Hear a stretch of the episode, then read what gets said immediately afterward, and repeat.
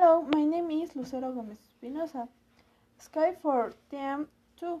You can study bachelor degree in politics and social projects and the Facultad Política and Social Sciences or Open and Distancia University for Mexico. I the advantage is that you can continue study for home.